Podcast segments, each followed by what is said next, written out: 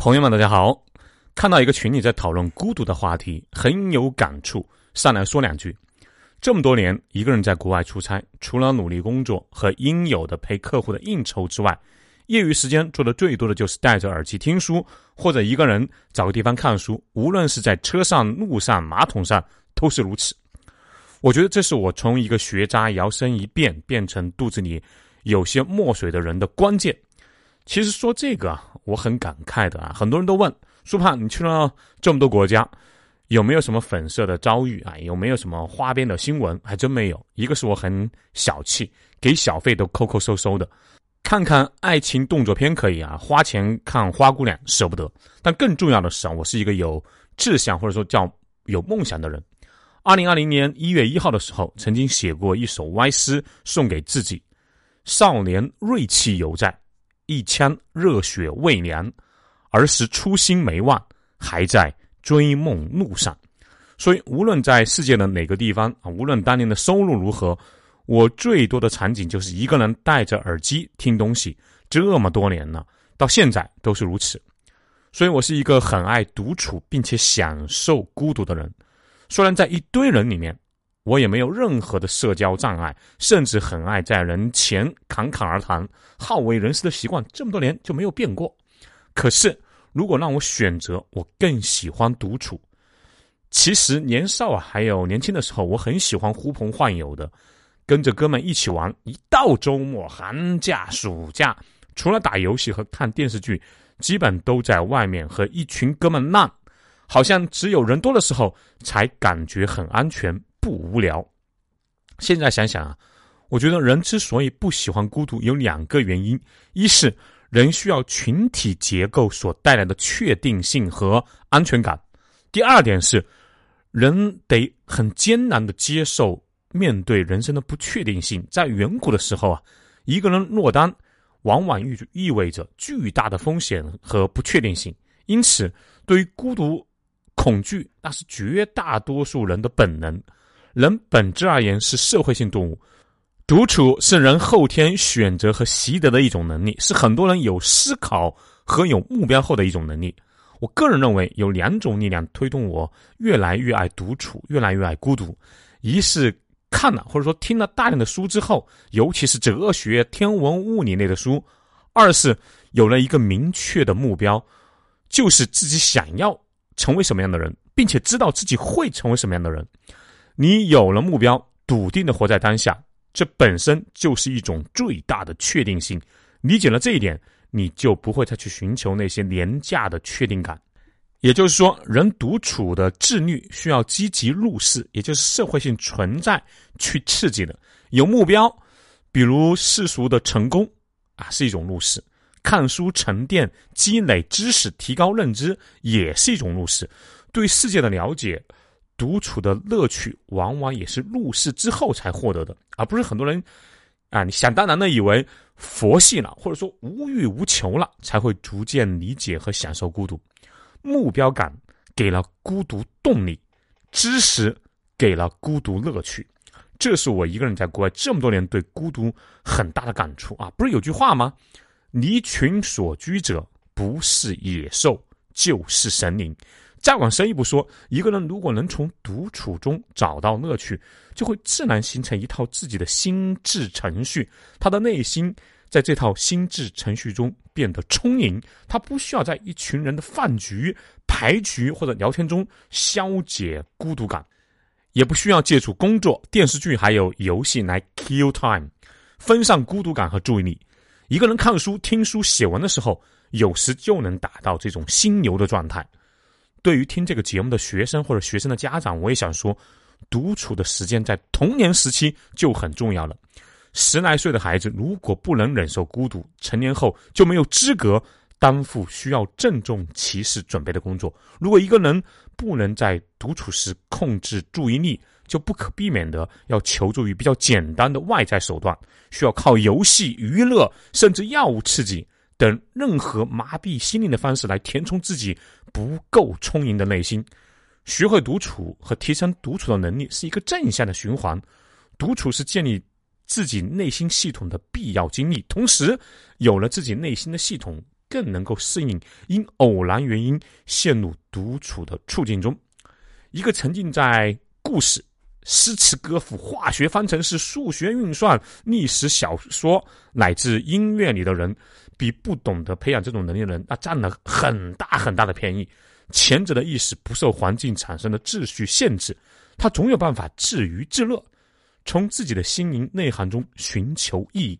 就像电影《肖申克的救赎》里，安迪冒着被关禁闭的风险，为狱友播放了莫扎特的《费加罗的婚礼》。安迪靠在椅子上，沉浸在音乐之中。更重要的是，一个能够独处的人，往往也是一个能力很强的人。我记得在《奇葩说》还是脱口秀里，李诞说过一句话，印象很深刻：“我越来越对形成共识不感兴趣。”在每一个互相迎合的场面里，这句话显得如此的重要而珍贵。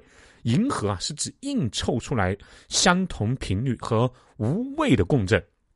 有些人为什么觉得现在越来越累啊？精神内耗很大，迎合就是最大的杀手。你学会了独处，学会了一个人悄无声息的精进，就可以一步步变成前者，放弃不必要的社交，甚至可以不用迎合。说到这里。也说一下强者和弱者的区别，这集啊有点像鸡汤啊，鸡汤就鸡汤吧，一碗我这十多年来人生经验的鸡汤，一个学渣变成所谓学霸的鸡汤。我认为强者和弱者最大的区别，除了能否享受独处，在独处中精进之外，就是他是存量思维还是增量思维。这个世界上大多数人会把自己的精力放在自己已经有的。那方面上面啊，放在依靠别人的地方，比如我的前同事告诉过我一个故事，他的发小啊，上海人还是拆迁户，分了三套房，家里住了一套之外，还有两套房，虽然不大，可是那是在上海呀，十里洋场，市值不低。自从父母拿到钥匙之后，他发小就突然觉得自己有钱了，工作也不好好干了，天天在家里打游戏，晚上出去泡吧。后来老爹得了场大病，没办法。卖了一套房子出去，现在就只剩下一套房的租金，紧紧巴巴的过日子。这就是典型的存量思维。首先，两套房不是你的，是你父母的，哪怕是你的，哪怕值七八百万人民币，也很难供应你一家人的生活，也很难供应你一辈子的生活，因为你没有其他的收入来源，没有增量。增量思维就不用更多的解释了。那些企业家，那些勇敢创业的、去拼去闯的人。都是增量思维的代表。我认识的好几个深圳的朋友啊，那些一直在创业的人，哪怕几次失败，他们也要闯出一条属于自己的路，屡败屡战。有哥们甚至告诉我，他一定要做出一个世界五百强的公司。现在虽然离这个目标还比较远，但是相比于他的起点，相比于同龄人，他真的算是很强很强的了。在深圳有房有车，有自己的公司，尽管这几年很艰难。也坚持下来了。另外，强者是努力在当下，并且把结果留给时间或者说未来的人。他们可以为此做长时间的努力和等待，并且可以做到完全不依靠他人。这也是为什么大多数富一代都比富二代强的根本原因。因为富一代是从零到一的开始啊，他们经历了那种痛苦、绝望、绝境，这些富二代完全没有体验过。所以哪天一代破产了。有些人依然会选择从头来过，他们的认知、经验，还有对自己努力奋斗的自信都还在。一个人从强到弱，会有两个瞬间，自己都能意识到：一个是他突然意识到没有人可以依靠，这个世界上唯一可以依靠的就是自己，自己在这个世界上想要获得一切，都需要靠自己双手和大脑去打拼。不会有任何天上掉馅饼、运气好或者贵人相助的念头。第二个瞬间是自己突然发现习惯了，并且开始享受独处中的精进。你像我原来小的时候啊，我读书只要把书本一拿出来，那眼皮就自动往下掉，想睡觉。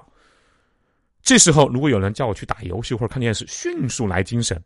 后来大学的时候。虽然也能逼自己在自习室里好好学习，晚上熄灯了还会跑到寝室外面背单词、看书什么的，那都是强迫自己的。可是这十年，有的时候啊，那真的是热爱看书、听书和写文做节目，而且还会感受到那种心流的体验。听到好的观点，或者自己写着写着写的特别好、特别顺、特别的激动，手心都冒汗啊，全身很爽。这个时候我就知道我在变强了。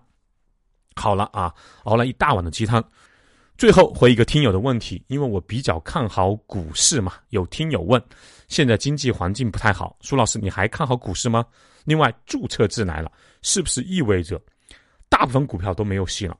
我依然看好股市啊，尤其这两年，原因很简单，我们国家是政策市，往往经济不太好的时候，股市才有起来的需求。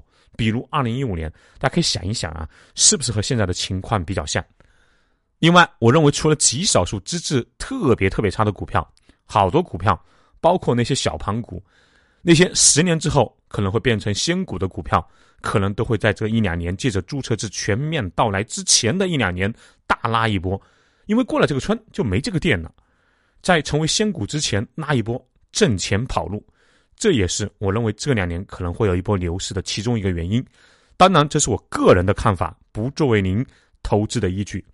我是一个比较喜欢独处，并且爱听书、看书、思考的人。前半辈子走的路太多了啊，后半辈子希望能读尽可能多的书吧。最后还是那句话送给大家：学会独处，同时更不要小看那些不合群的人，因为离群所居者不是野兽就是神灵。好，大家可以加我的微信号：幺三五二二九七八五四五。以便第一时间观看到新节目，欢迎大家关注苏胖带你看世界，打 call 留言和转发节目，下期见。